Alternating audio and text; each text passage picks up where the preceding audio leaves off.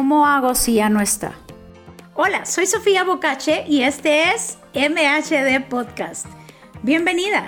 Estoy muy emocionada porque juntas descubriremos ese plan divino que Dios creó para cada mujer. ¿Sí, me oíste? Tú eres esa obra maestra, ese diseño que con tantos colores y matices hacen de la mujer un ser excepcional. Descubramos juntas lo que Dios tiene para cada una de nosotras. Seremos empoderadas, desafiadas y retadas a vivir una vida plena en Dios. Así que empecemos.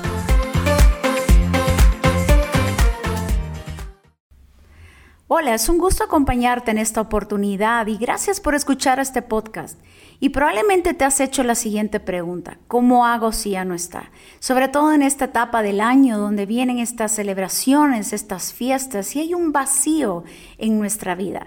Así que hoy tengo una invitada especial y es Maya Alonso. Ella estará compartiendo con nosotros acerca de la etapa del duelo, acerca de cómo enfrentarnos al duelo como seres humanos.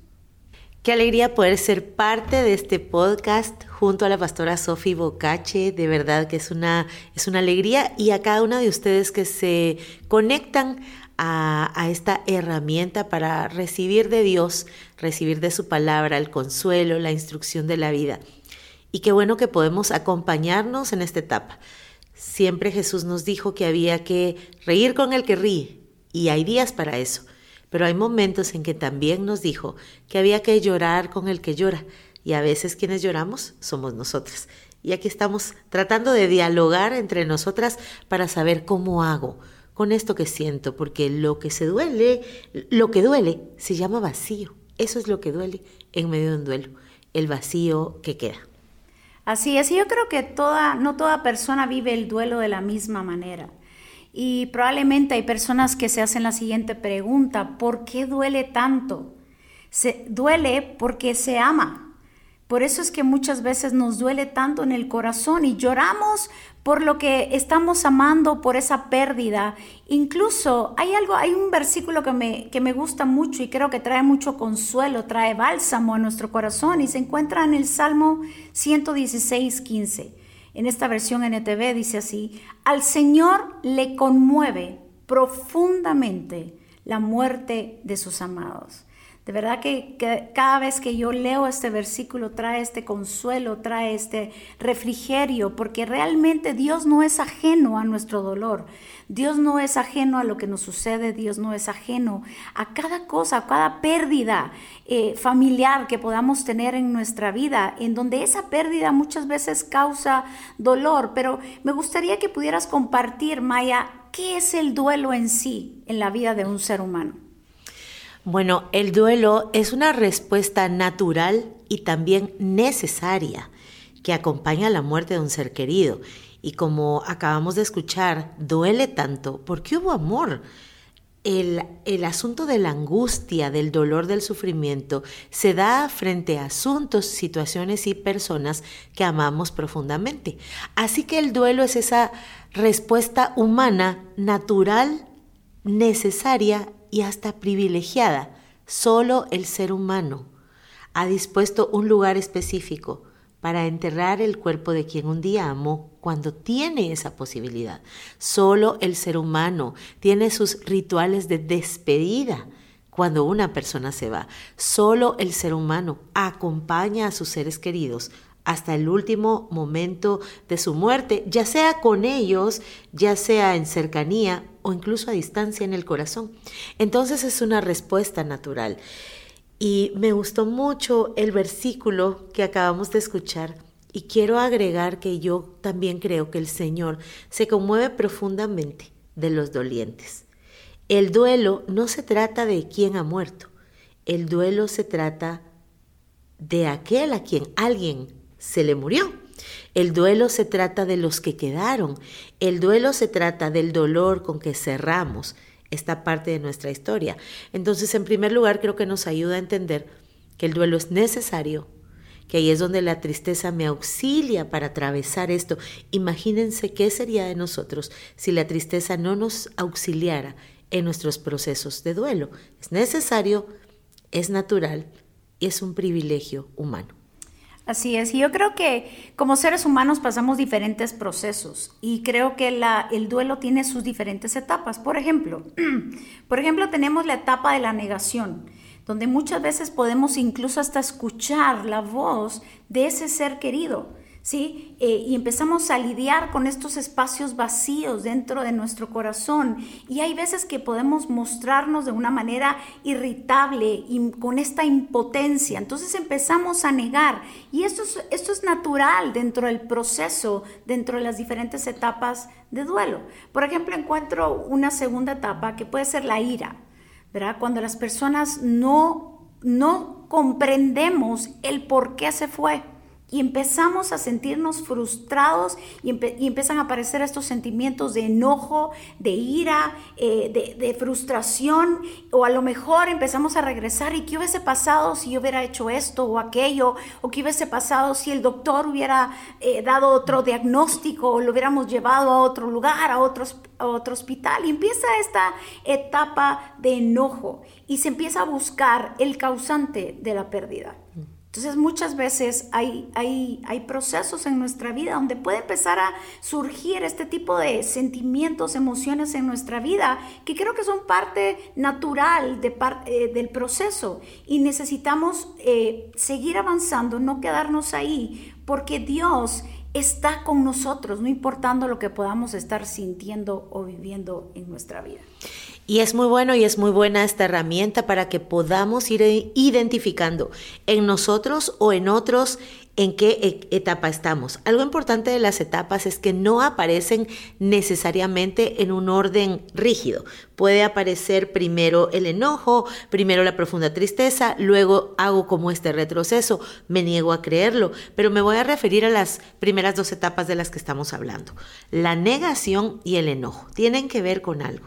El ser humano siempre quiere que las cosas sean como él espera. Y nadie, nadie quiere que muera quien ama. Entonces es natural que algo dentro de mí se oponga.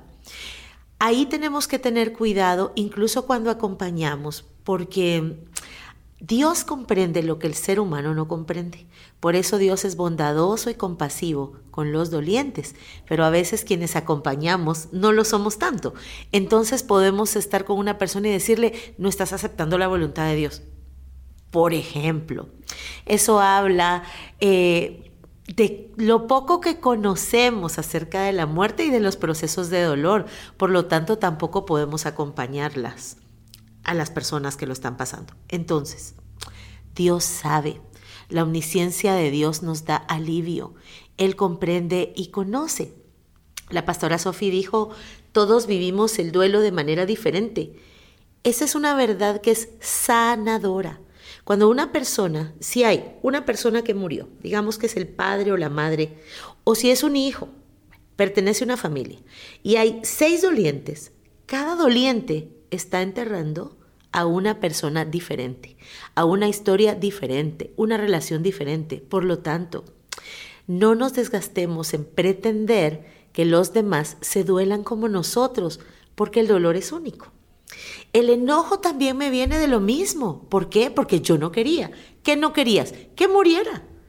Y esas historias que me empiezo a contar en la cabeza es, ¿y si hubiéramos? ¿Y si, por qué fulanito no permitió?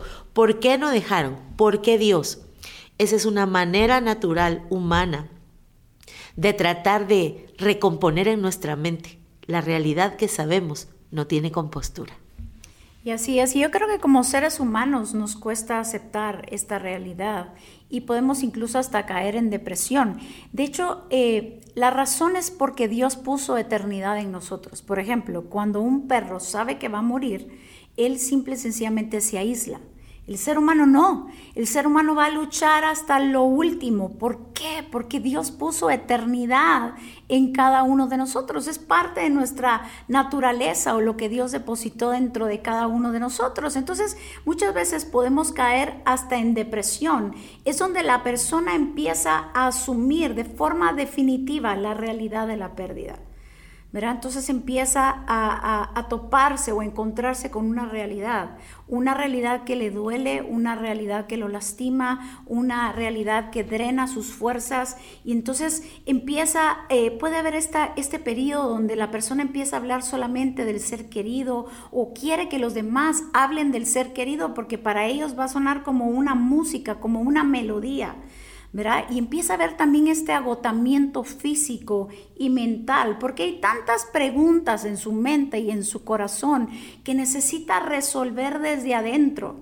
Entonces, si algo puede servir en esta etapa es que eh, se puede volver a hablar de esa persona que partió entonces hay personas que creen que no es suficiente porque siguen llorando y creo que son cada, cada persona lo va a vivir, como tú bien decías, de diferente manera. Hay gente que va a llorar más, hay gente que va a llorar menos, porque cada quien expresa el dolor y la tristeza de diferente manera. Y hay quien incluso no va a llorar. Y de pronto viene la familia, alguien, y desde su dolor reclama, ¿acaso no te dolió? La muerte de nuestra madre? ¿Acaso no te dolió la muerte de nuestro amigo? Recuérdense que cada uno está expresando y procesando el dolor de manera distinta. No todos los duelos terminan en depresión. Em, las tristezas profundas en un duelo son naturales. ¿Cuándo me puedo dar cuenta que esta tristeza se está saliendo de control y está llegando a niveles en donde toda mi vida está comprometida? Cuando la tristeza me impide y me reduce mi vida a la, a la única realidad de la muerte. Por ejemplo, todo duelo necesita espacio para estar solo, para estar acompañado, para llorar y para recomponerse. Pero de pronto, si no nos damos esos espacios, si pretendemos seguir la vida como que nada ha pasado, si me obligo a ser fuerte porque hay otros que están sufriendo, y pasa esto mucho con los hijos, es decir, si muere un hermano, ellos al ver la tristeza de los padres, quieren no estar tristes para no sumarle tristeza a sus papás, por ejemplo. Si yo me empiezo a, engañar con eso, si estoy tratando de lidiar con esa realidad, tratando de que no duela, tratando de resistirme, entonces lo que va a pasar es que duele más. Y ahí es donde surge el prójimo. Cuando la Biblia dice que Jesús lloró, Jesús lloró en un funeral. Jesús lloró conmovido por varias cosas en la escena.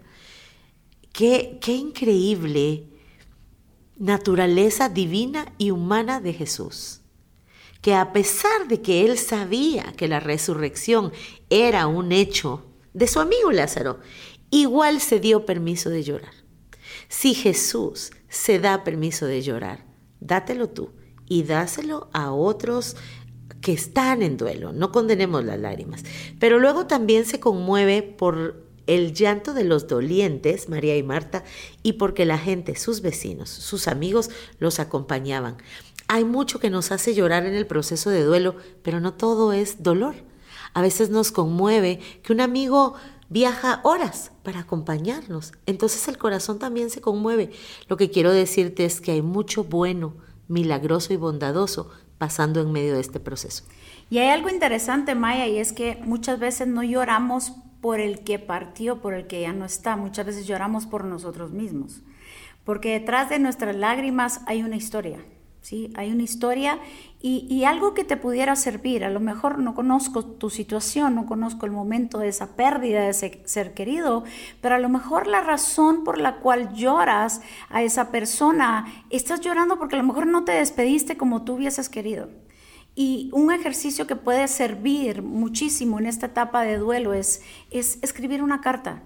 Escribir una carta a esa persona diciendo todo aquello que no pudiste decírselo sobre todo en esta pandemia, sobre todo en crisis, donde muchas personas realmente no sabían si iban a volver a ver a sus seres queridos y de repente ya lo único que les dijeron fue la, la, la mala noticia de que había partido. Entonces no hubo este, este tiempo, este espacio para poder despedirse. Entonces yo creo que es un buen ejercicio en donde podemos escribir todo lo que estamos sintiendo, podemos escribir todo lo que esa persona eh, representaba en nuestra vida. Eh, ya sea si es un familiar o un amigo, entonces que podamos escribir todo lo que estamos sintiendo hacia esa persona en cuanto a esa pérdida. Creo que es un ejercicio muy, muy práctico, pero a la vez muy sanador, a la vez eh, muy restaurador y nos hace nos hace colocarnos en, en, una situación diferente. ¿Sabes? Jesús cuando estaba en el Getsemaní, eh, obviamente el Padre siendo omnisciente, él sabía lo que él estaba atravesando, pero Jesús tuvo esta libertad de poder acercarse y decirle, Padre, no quiero, pasa de mí esta copa. Y yo creo que eh, tenemos esta libertad así de expresar y decir, bueno, estoy triste, estoy sintiendo esto, estoy sintiendo aquello, me duele. Y se vale, es parte de nuestra naturaleza. Así que no, no querramos aparentar muchas veces esta firmeza, esta fuerza y por dentro nos estamos desmoronando, sino simple sencillamente tener esta vulnerabilidad como seres humanos y decir, no, sí me duele. Me duele y necesito expresarme tanto a esta persona que partió como a Dios. Así es. Me gusta mucho el ejercicio. Creo que podemos sumar a ese ejercicio otro.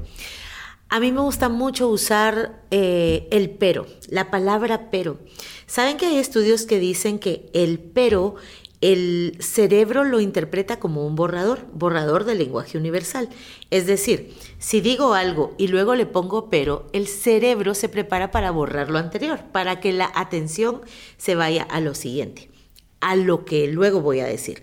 Entonces creo que necesitamos aprender a usar el pero y la propuesta que queremos darte hoy es que utilices el pero en el lugar correcto y el pero Dios. Entonces, ya hiciste tu carta, donde puede ser una carta o puede ser únicamente el relato de contar tu historia. Puedes empezar, si alguien me dice, Maya, no sé cómo empezar, Sofía, no sé cómo empezar. Puedes empezar diciendo, hoy amanecí sin ti. Y entonces nos vamos, lo, eh, de verdad que tu corazón va a empezar a, a sacar las palabras. Bueno, muy bien. Ahora trabajemos el pero.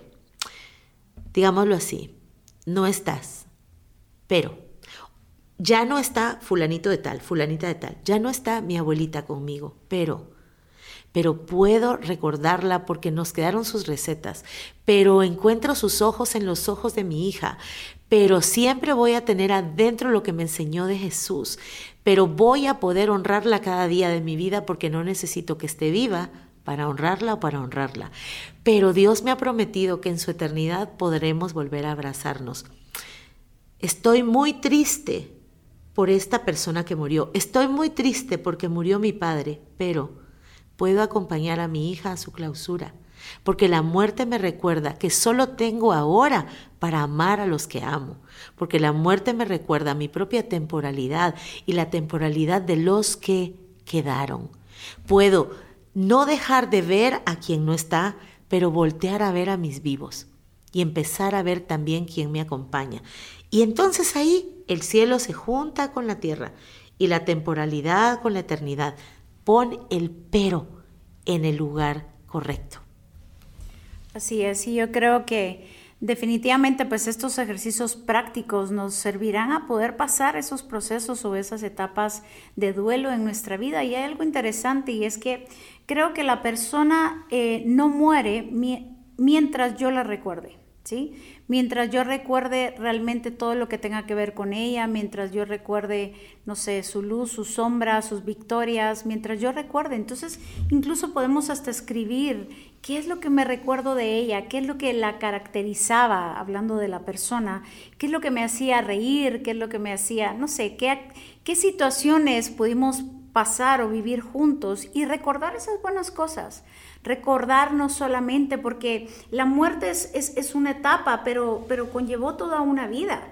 Entonces yo creo que es tan importante que, que, cada uno de nosotros podamos utilizar estas herramientas prácticas que nos llevan realmente nos acompañan más bien a pasar este proceso. Así que muchas gracias Maya, de verdad estoy segura que muchas personas que, están escuchando este podcast están trayendo este alivio, esta, esta fortaleza que se necesita en este tiempo. No sé si quisieras cerrar con algo. Sí, quiero cerrar con esto. Yo sé que se siente sí sé que se siente. Se siente ese vacío, esa pérdida, a veces se siente quitada, a veces se siente arrebatada. Y es cierto, alguien ya no está.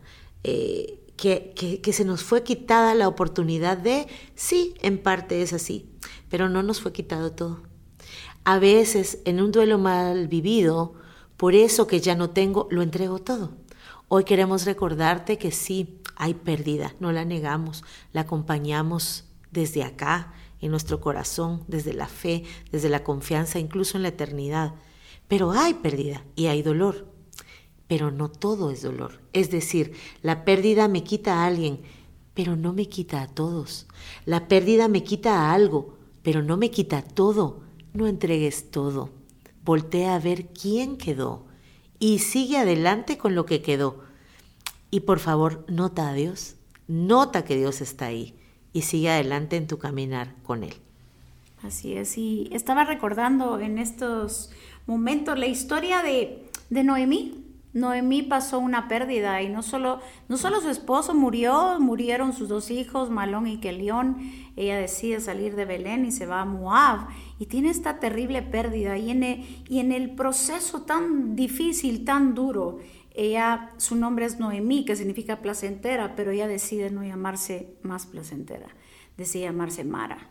Y es que todos corremos el riesgo a caer en profundas aguas de la amargura y no salir de ella, sin saber de que eh, Ruth estaba a la par de ella, sin saber de que Dios tenía aún eh, sus promesas en Belén, que significa Belén, significa casa del pan, que habla de la promesa. O sea, aún Dios tenía más para ella. Y yo quiero invitarte a que puedas tener la actitud que tuvo eh, Noemí en donde ella decidió salir de, Mara, decidió salir de esas aguas profundas, amargas, decidió seguir avanzando por las personas que la rodeaban, por lo que Dios tenía, por las promesas que Dios tenía. Así que si tienes vida, tienes propósito. No te preocupes por tu ser, seguramente está en un mejor lugar y seguramente eh, Dios está ahí con él. Así que esto es una palabra de ánimo, de fortaleza. Aférrate a las promesas de Dios, aférrate a lo que Dios dice, porque Dios no ha terminado contigo. Así que espero que les haya servido muchísimo este podcast. Agárrate, aférrate a las promesas de Dios, sigue avanzando porque Dios sigue teniendo grandes planes para tu vida y para la mía.